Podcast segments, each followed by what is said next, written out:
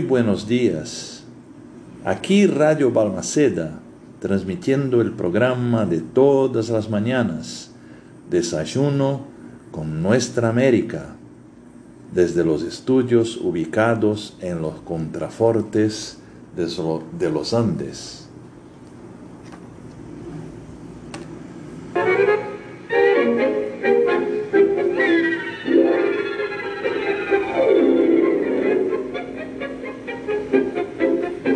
Tenemos al fondo el tango de Osvaldo Fresedo.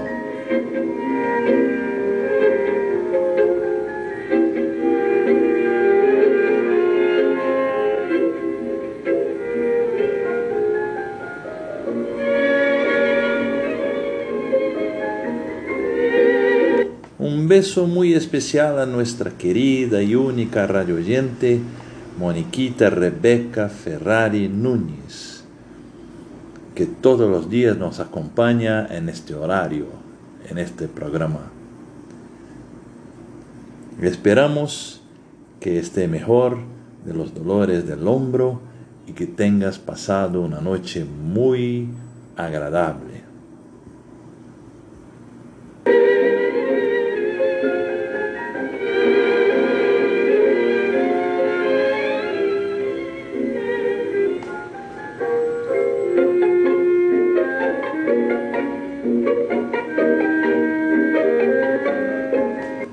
Cuento que presentamos esta mañana se llama ¿Acaso irreparable? y hace parte del libro La muerte y otras sorpresas del escritor uruguayo Mario Benedetti.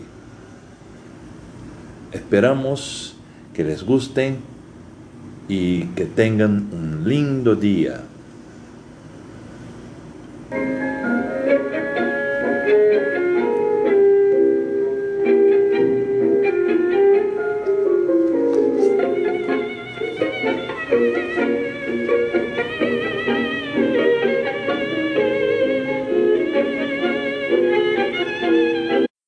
¿Acaso irreparable?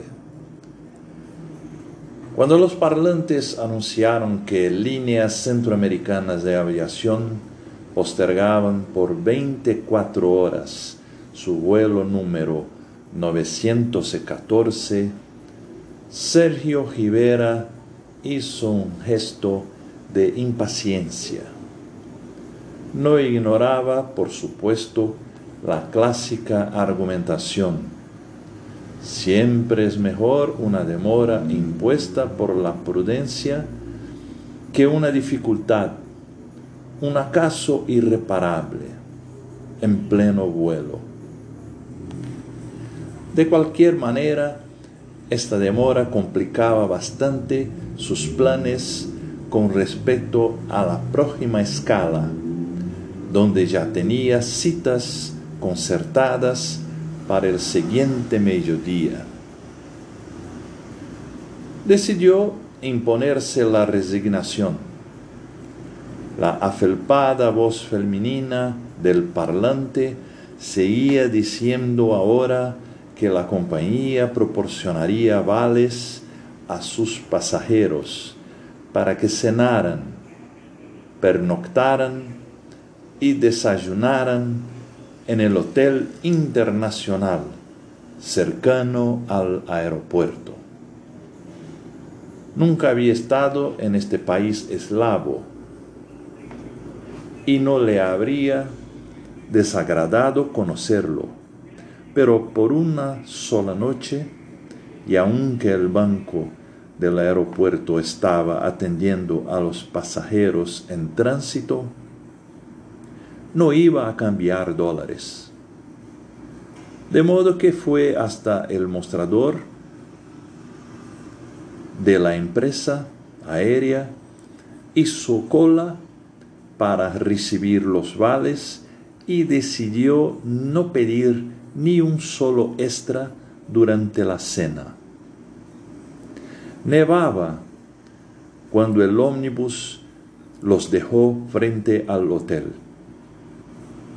Pensó que era la segunda vez que veía nieve. La otra había sido en Nueva York, en, un repentino viaje que debió realizar, al igual que este, por cuenta de la sociedad anónima. Hacía casi tres años. El frío de 18 bajo cero que primero arremetió contra sus orejas y luego lo sacudió en un escalafrío integral, lo hizo añorar la bufanda azul que había dejado en el avión. Menos mal que las puertas de cristal se abrieron antes de que él las tocara, y de inmediato una ola de calor lo reconfortó. Pensó que en ese momento le hubiera gustado tener cerca a Clara, su mujer, y a Eduardo, su hijo de cinco años. Después de todo, era un hombre de hogar. En el restaurante vio que había mesas para dos, para cuatro y para seis. Él eligió una para dos, con la secreta esperanza de comer solo y así poder leer con tranquilidad. Pero simultáneamente otro pasajero le preguntó, ¿me permite? Y casi sin esperar respuesta, se acomodó en el lugar libre. El intruso era argentino y tenía un irrefrenable miedo a los aviones. Hay quienes tienen sus amuletos, dijo. Sé de un amigo que nos sube a un avión si nos lleva consigo cierto chavero con una turquesa. Sé de otro que viaja siempre con una vieja edición de Martín Fierro. Yo mismo llevo conmigo, aquí están, las ve, dos moneditas japonesas que compré. No se ría en el barrio chino de San Francisco, pero a mí no hay amuleto que me serene de veras. Sergio Rivera empezó contestando con monosílabos y leves gruñidos, pero a los diez minutos ya había renunciado a su lectura y estaba hablando de sus propios amuletos. Mire, mi superstición acaba de sufrir la peor de las derrotas. Siempre llevaba esta Schaefer, pero sin tinta, y había una doble razón. Por un lado, no corría el riesgo de que me manchara el traje, y por otro, presentía que no me iba a pasar nada en ningún vuelo mientras la llevara así, vacía. Pero en, esta en este viaje me olvidé de quitarle la tinta y ya se ve, pese a todo, estoy vivo y coleando. Le pareció que el otro le lo miraba sin excesiva complicidad y entonces se sintió obligado a agregar. La verdad es que el fondo, en el fondo soy un fatalista. Si a uno le llega la hora, da lo mismo. Un Boeing que la puntual maceta que se derrumba sobre, un, sobre uno desde un séptimo piso. Sí, dijo el otro, pero así y todo prefiero la maceta. Puede darse el caso de que uno quede idiota, pero vivo. El argentino no terminó el postre y se retiró a su habitación. Sergio Rivera ya no estaba en disposición de leer y encendió un cigarrillo mientras dejaba que se asentara el café a la turca. Se quedó todavía un rato en el comedor, pero cuando vio que las mesas iban quedando vacías, se levantó rápidamente para, que, para no quedar último y se fue a su pieza en el segundo piso. El pijama estaba en la valija que había quedado en el avión, así que se acostó en calzoncillos. Llevó un buen rato, pero Agatha Christie despejó su enigma mucho antes de que él le viniera al sueño. Como seña, señala hojas, usaba una, una foto de su hijo.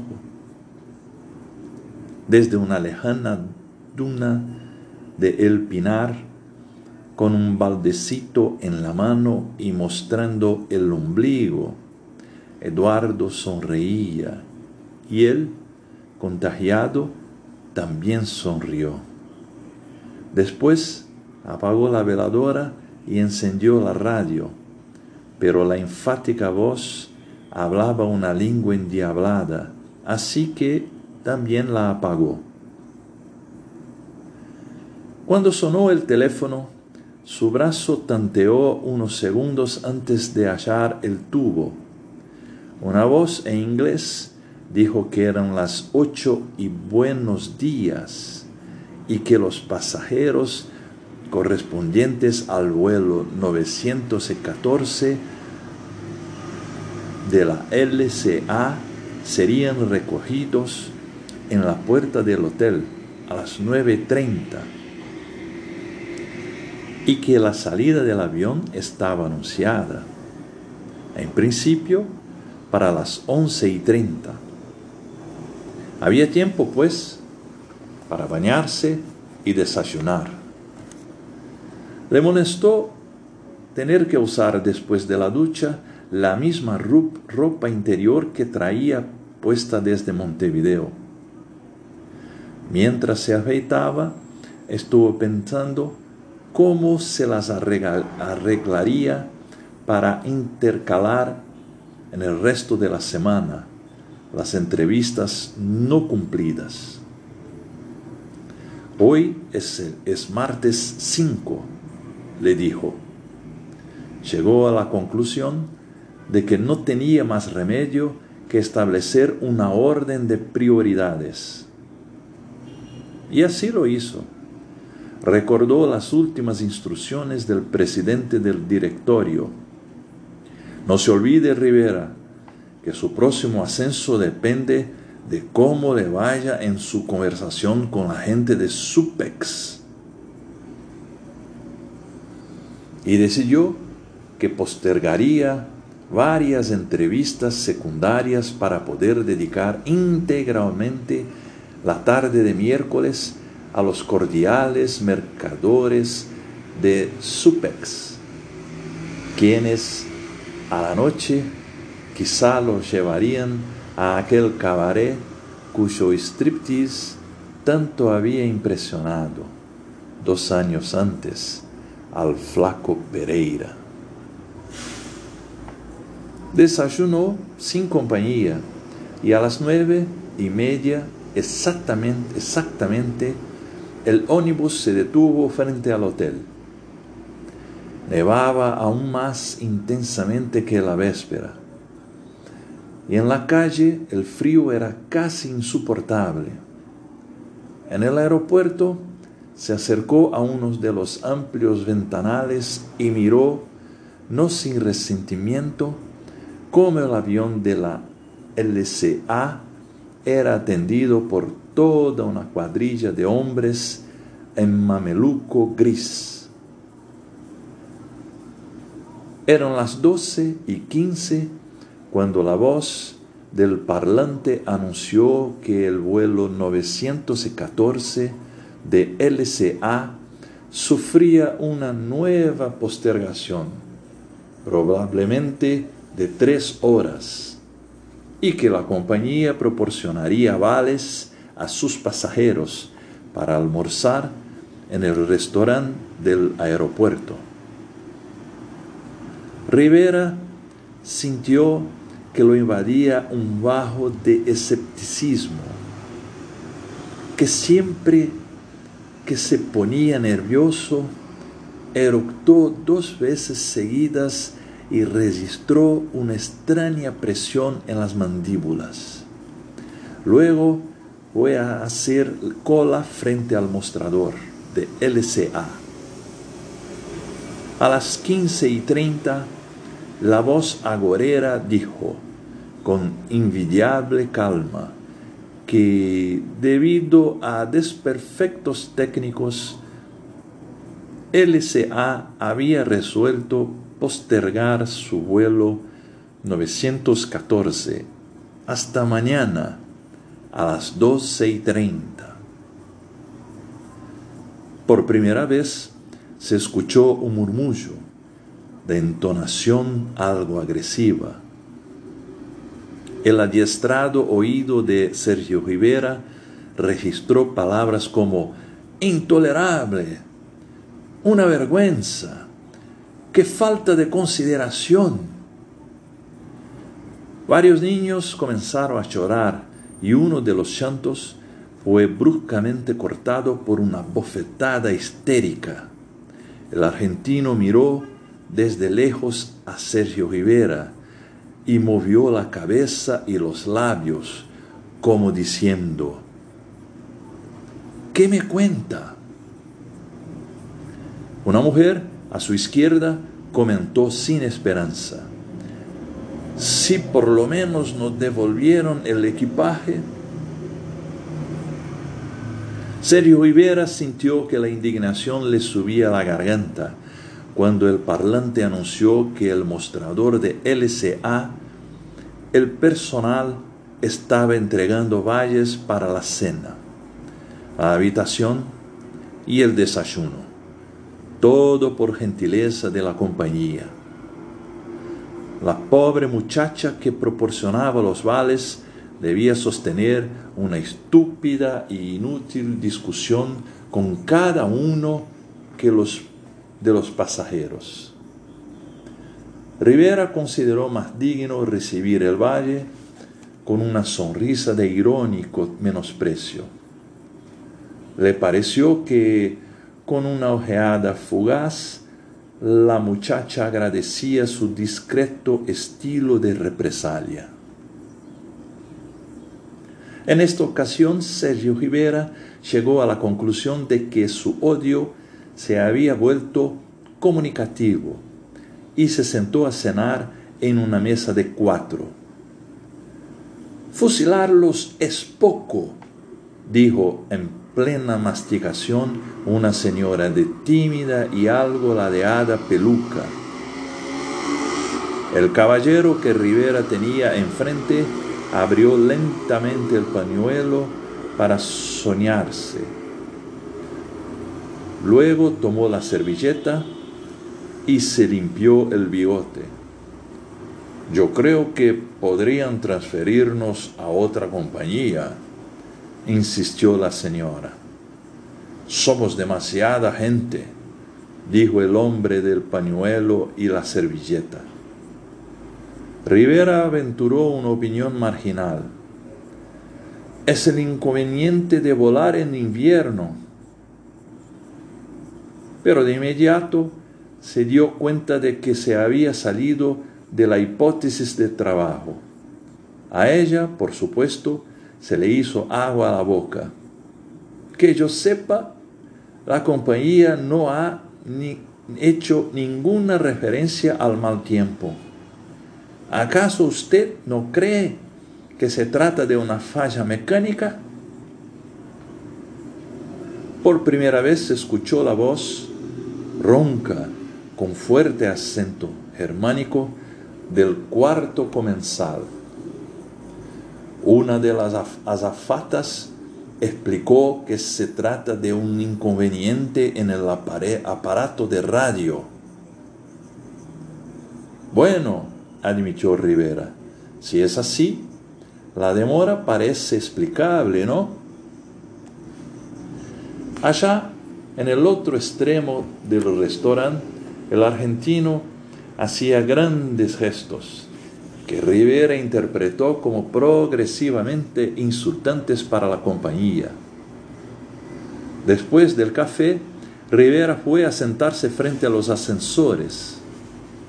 En el salón del séptimo piso debía haber alguna reunión con baile, ya que de la calle entraba mucha gente.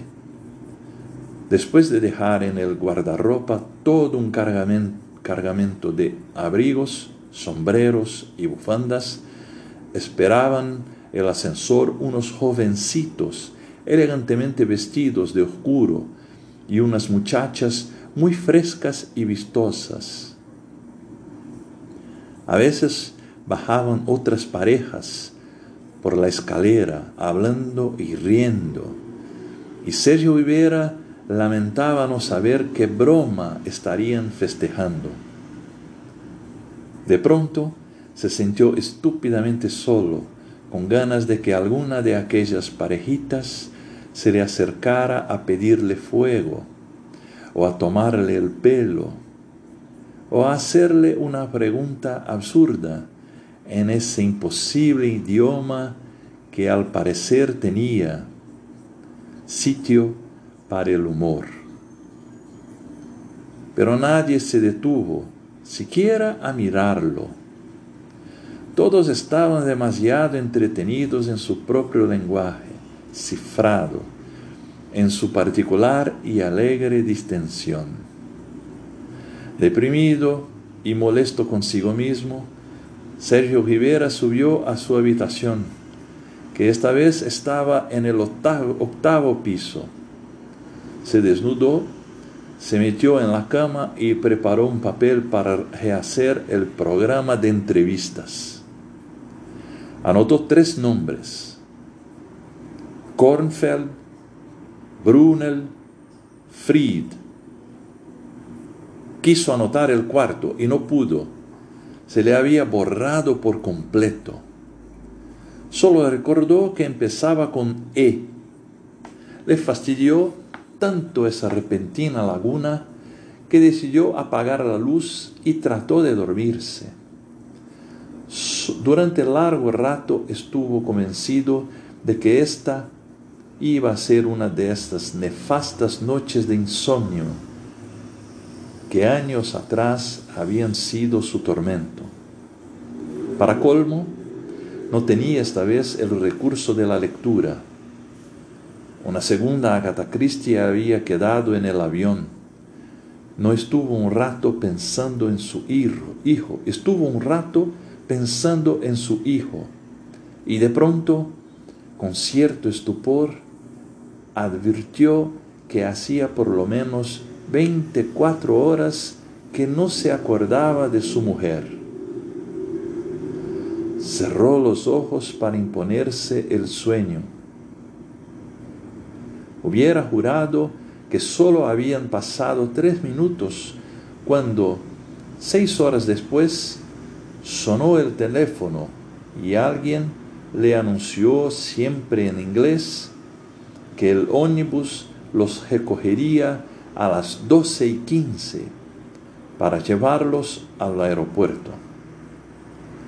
Le daba tanta rabia no poder cambiarse de ropa interior que, decidió no bañarse.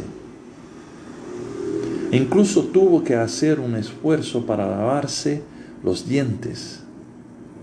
En cambio, tomó el desayuno alegremente.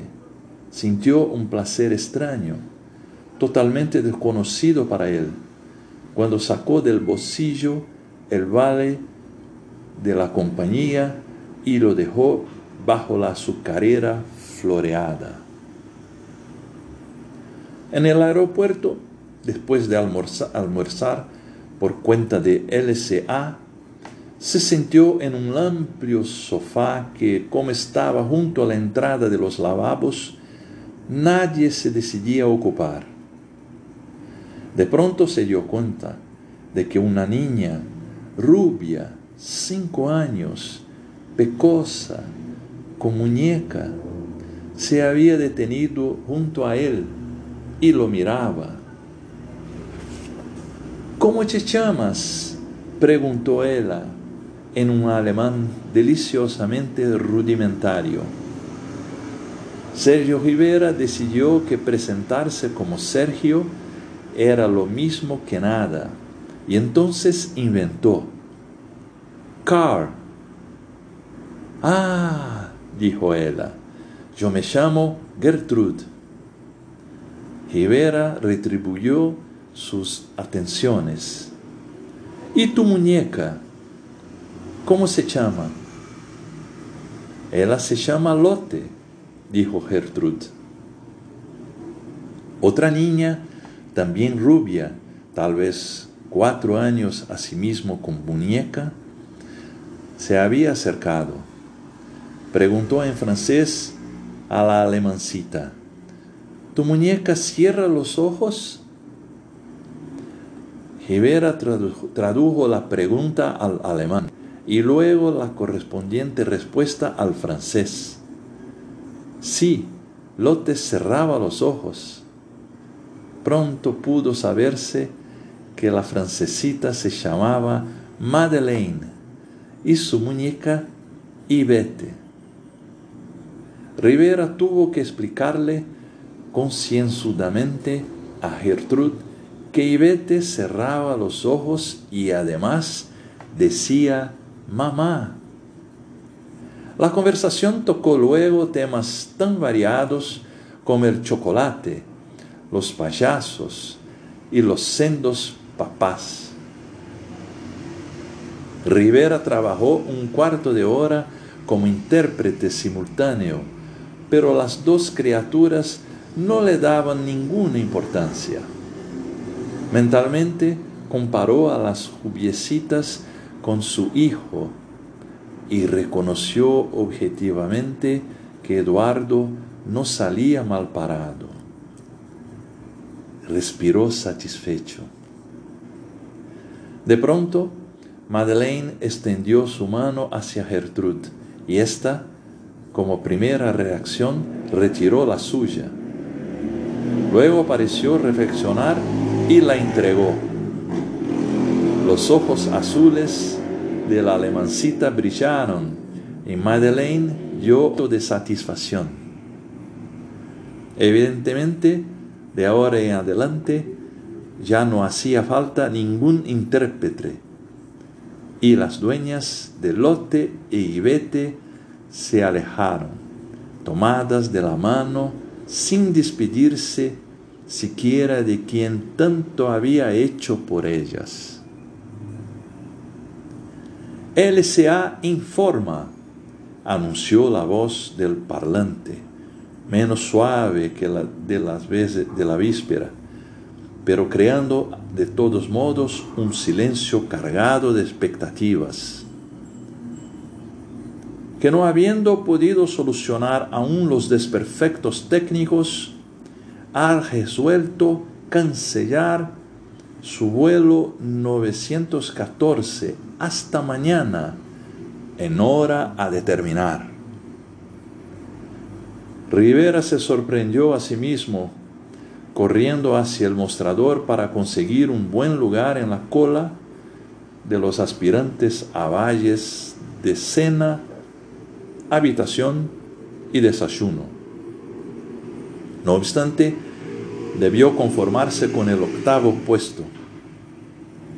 Cuando la empleada de la compañía le extendió ya el conocido papelito, Rivera tuvo la sensación de que había logrado un avance, tal vez algo parecido a un ascenso en la sociedad anónima, o a un examen salvado, o a la simple certidumbre del abrigo la protección y la seguridad. Estaba terminando de cenar en el hotel de siempre, una cena que había incluido una estupenda crema de espárragos, más fresas con crema, todo ello acompañado por la mejor cerveza de que tenía memoria.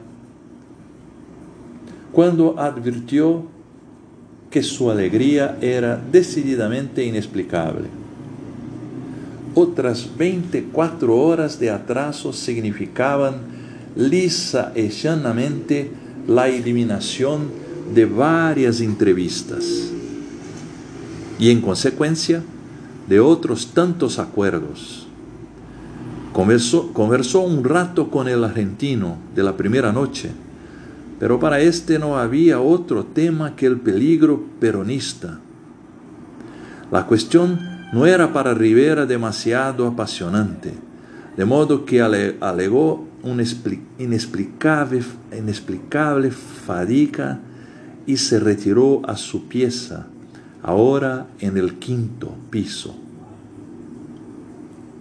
Cuando quiso reorganizar la nómina de, las entrevistas a cumplir, se encontró con que acordaba solamente de dos nombres, Fried y Brunel. Esta vez el olvido le causó tanta gracia que la solitaria carcajada sacudió la cama y le extrañó que en la habitación vecina nadie reclamara silencio. Se tranquilizó pensando que en algún lugar de la valija que estaba en el avión había una libretita con todos los nombres, direcciones y teléfonos. Siguió vuelta bajo aquellas extrañas sábanas con botones y acolchoado y experimentó un bienestar semejante a cuando era niño y después de la jornada invernal se arrollaba bajo las frazadas. Antes de dormirse, se detuvo un instante en la imagen de Eduardo, inmovilizada en la foto de las dunas, con el baldecito en la mano. Pero la creciente modorra le impidió advertir que no se acordaba de Clara, su mujer. A la mañana siguiente miró casi con cariño su muda y francamente sucia, por lo menos en los bordes del calzoncillo y en los tirantes de la camiseta. Se lavó, se lavó tímidamente los ojos, pero casi enseguida tomó la atrevida decisión de no cepillarse los, dientes. Volvió a meterse en la cama hasta que el teléfono dijo su cotidiano alerta. Luego, mientras se vestía, consagró cinco minutos a reconocer la bondad de la compañía que financiaba tan generosamente la involuntaria demora de sus pasajeros. Siempre viajaré por LSA, murmuró en voz alta, y los ojos se, se le llenaron de lágrimas. Por esa razón tuvo que cerrarlos y cuando los abrió, lo primero que distinguió fue un almanaque en el que no había reparado en vez de jueves, día 7, marcaba miércoles, día 11. Sacó la cuenta con los, los dedos y decidió que esta hoja debía pertenecer a otro mes o a otro año. En ese momento opinó muy mal de la rutina burocrática en los estados socialistas. Luego se levantó desayunó, tomó el ómnibus. Esta vez sí había agitación en el aeropuerto. Dos matrimonios, un chileno y otro español, protestaban ruidosamente por las sucesivas demoras y sostenían que desde el momento que ellos viajaban con un niño y una niña respectivamente, ambos de pocos meses, la compañía debería ocuparse de conseguirles los pañales pertinentes o en su defecto, defecto facilitarles las valijas que seguían en el avión inmóvil. La empleada que atendía el mostrador de LCA se limitaba a responder con una monotonía predominantemente defensiva que las autoridades de la compañía tratarían de solucionar dentro de lo posible los problemas particulares que originaba la involuntaria demora. Involuntaria demora. Demora, demora involuntaria. Sergio escuchó esas dos palabras y se sintió renacer. Quizá era eso lo que siempre había buscado en su vida, que había sido todo lo contrario, urgencia involuntaria, prisa deliberada, apuro, siempre apuro. Recorrió con la vista los letreros del aeropuerto en lenguas varias. Sortie, Arrivaus, Ausgang, Departures, cambio, ehen, change, ladies, verboten, transit, snack bar, algo así como su hogar. De vez en cuando, una voz, siempre femenina, anunciaba la llegada de un avión, la partida de otro. Nunca, por supuesto, del vuelo 914 de LCA, cuyo paralizado, invicto avión seguía en la pista cada vez más rodeado de mecánicos en overhauls, largas mangueras, jeeps que iban y venían trayendo o levando nuevos operarios o tornillos u órdenes Sabotaje, esto es sabotaje, pasó diciendo un italiano enorme que viajaba en primera. Rivera tomó sus precauciones y se acercó al mostrador de LCA. De ese modo, cuando el parlante anunciara la nueva demora involuntaria, él estaría en el primer sitio para recoger del vale correspondiente a cena, habitación y desayuno. Gertrude y Madeleine pasaron junto a Rivera, tomadas de la mano y ya sin muñecas. Las chiquilinas serían las mismas u otras muy ejemplares, muy semejantes. Esas jubiecitas europeas son todas iguales parecían tan conformes como él con la demora involuntaria. Sergio Rivera pensó que ya no habría ninguna entrevista, ni siquiera con la gente, de cómo era. Se probó a sí mismo tratando de recordar algún nombre, uno solo, y se entusiasmó como nunca cuando verificó que ya no recordaba ninguno. También esta vez se encontró con un almanaque frente a él, pero la fecha que marcaba, lunes 7, era tan descabellada que se decidió no darle importancia. Fue precisamente en ese instante que entraron en vasto hall del aeropuerto todos los pasajeros de un avión recién llegado. Rivera vio al muchacho y sintió que lo envolvía una sensación de antiguo y conocido afecto. Sin embargo, el adolescente pasó junto a él sin mirarlo siquiera. Venía conversando con una chica de pantalones de pana verde y bochitas negras. El muchacho fue hasta el mostrador y trajo dos jugos de naranja. Rivera, como hipnotizado, se sentó en un sofá vecino. Dice mi hermano que, que aquí estaremos más o menos una hora, dijo la chica. Él se limpió los labios con el pañuelo. Estoy deseando llegar. Yo también, dijo ella. A ver si escribís. ¿Quién te dice? A lo mejor nos vemos. Después de todo, estaremos cerca.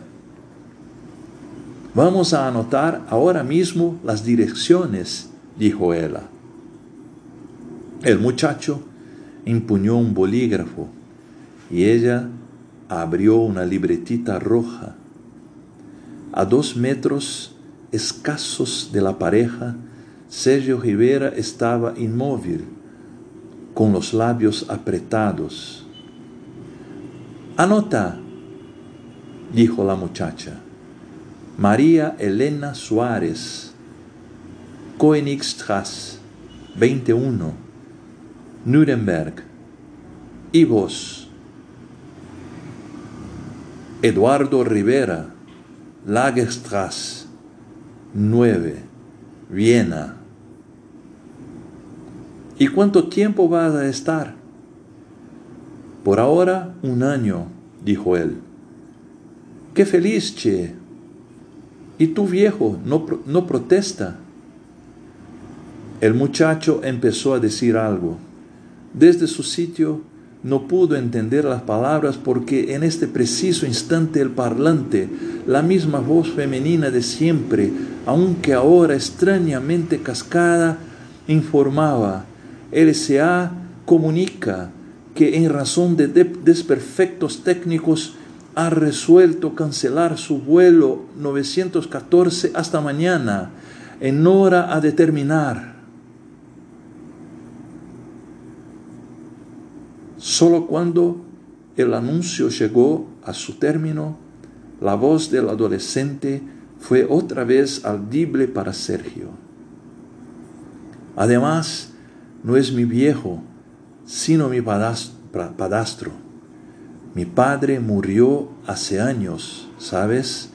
En un accidente de aviación.